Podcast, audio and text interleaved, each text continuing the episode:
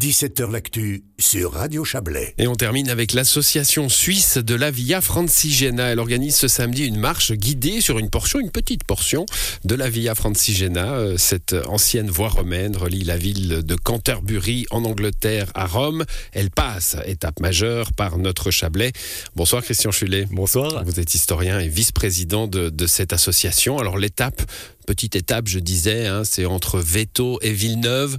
On n'est pas rendu hein, si on fait des étapes aussi courtes. Alors petite mais riche étape, riche, Riche en paysage et riche en histoire. Riche en, en paysage et en histoire, vous êtes, euh, vous serez le guide. Vous allez euh, promener vos, vos, vos curieux euh, comme, comme Gandhi promenait le peuple indien pendant la marche du sel.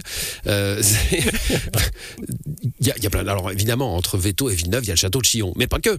Pas que, effectivement, il y a cette voie de communication importante, comme vous l'avez dit, qui est une voie de communication européenne, et donc de raconter l'histoire de ceux qui sont passés par là, et puis aussi de ce qui a été édifié pour accueillir les voyageurs. Notamment à Villeneuve, où a été fondé au XIIIe siècle un hospice pour l'accueil des voyageurs et des pèlerins qui cheminaient en On a direction encore la de trace de, de cet hospice? Oui, on a encore la trace, on a encore la tour de la chapelle, et du reste, on va pouvoir peut-être pénétrer à l'intérieur. Ah, peut-être. Vous savez que oui. Peut-être. Bon, cette, euh, cette, alors déjà, les choses pratiques. Comment on fait si on souhaite euh, participer à, à cette marche, c'est samedi Alors le rendez-vous est à 14h05 à la gare de Veto. Vous allez me dire pourquoi 14h05 Parce que 14h, c'est trop tôt. Voilà, exactement. C'est surtout pour attendre les trains qui Oui, arrivent oui. depuis euh, Aigle, Saint-Maurice ou depuis euh, Vevey et Montreux. Donc comme ça, pour permettre euh, aux personnes de venir par les transports publics. Et ensuite, donc nous allons marcher tranquillement depuis la gare de Veto, en passant par le château de Chillon jusqu'à Villeneuve. Bon, ça fait pas tant de kilomètres que ça. Il faut quand même, euh, faut quand même un petit peu de, de résistance physique ou ça va, non? Le temps de marche est estimé à plat. 45 minutes, mais 45 nous allons minutes. vraiment aller tranquillement. L'histoire, du c'est d'avoir du plaisir aussi le long du parcours, et puis de raconter l'histoire de, de ce parcours, et de l'insérer aussi dans une dimension européenne, parce que c'est vrai qu'on marche sur un petit bout, un petit bout de Chablais, entre Riviera et Chablais, et finalement, ça s'inscrit vraiment dans un parcours qui relie l'Angleterre à l'Italie par la France et la Suisse. Bon, cette Via Francigena, quelle aventure hein, Vous en avez euh, euh, connu toutes les étapes. Euh, Alors peut-être pas toutes les étapes de la route, mais les étapes de l'aventure euh, de la Via Francigena, en tout cas, euh, qui peine encore un petit peu à remplacer le, le chemin de Compostelle. On est d'accord hein Oui, et l'objectif n'est pas nécessairement de remplacer le chemin de Compostelle, mais aussi d'avoir une alternative. C'est vrai que le principe est identique, c'est aussi un chemin de pèlerinage. Et ce qui est important, c'est que c'est un itinéraire culturel du Conseil de l'Europe depuis 1994.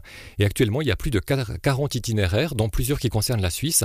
Donc c'est un patrimoine intéressant aussi à valoriser et qui, a- qui invite à découvrir aussi son propre territoire. Il y a, j'ai envie, j'ai le mot mapping qui me vient, mais pour un objet de culture comme la Via Francigena, je vais trouver un autre mot. L'itinéraire est euh, référencé, on peut le suivre euh, sur toute sa longueur euh, si on a déjà fait le chemin de Compostelle et puis qu'on se dit tiens, j'irai bien à Rome. Tout à fait, il est référencé, il est balisé depuis Canterbury jusqu'à Rome et ensuite depuis Rome jusqu'à Santa Maria di Leuca, donc à l'extrémité de la péninsule italienne, où les pèlerins embarquaient en direction de la Terre Sainte. Donc on peut télécharger tous les parcours aussi, il y a des guides avec Ah les ouais. hébergements, donc vraiment tout est disponible pour le parcourir. On peut même soit- aller jusqu'au départ de, Jérusalem, mais Et un- dans ta face Compostelle. Bah ça, il y a pas à Compostelle. Exactement. Et un endroit qui est assez fascinant, on est vraiment euh, au, au bout de la, au bout de la terre. Bon. C'est vraiment, euh, c'est des, des expériences fortes. Et puis il y a aussi une convivialité entre les personnes qui marchent, les personnes qui accueillent aussi le long du chemin. Donc c'est vraiment une, une belle expérience de parcourir cette Via Francigena, même des tout petits tronçons comme nous allons le faire samedi. Il y, a, une convivialité, puis il y a aussi, euh, il y a aussi un, réseau qui s'est fait hein, entre l'Angleterre et l'Italie, en passant par, euh, chez nous, bien sûr. Euh, un réseau de, allez, un peu touristique, euh, touristique et culturel, quoi. Exactement, un réseau qui est aussi coordonné par l'Association européenne de la Via Francigena, à laquelle est affiliée l'association suisse.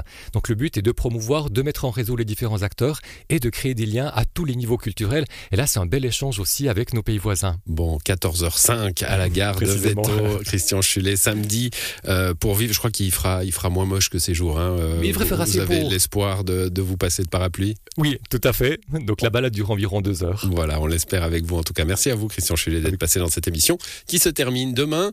C'est la foire du Valais qui commence. Il n'y a pas que la marche entre Veto et Villeneuve dans la vie. Il y a la foire du Valais, l'émission en direct demain et toute la semaine prochaine. Bonne soirée à vous.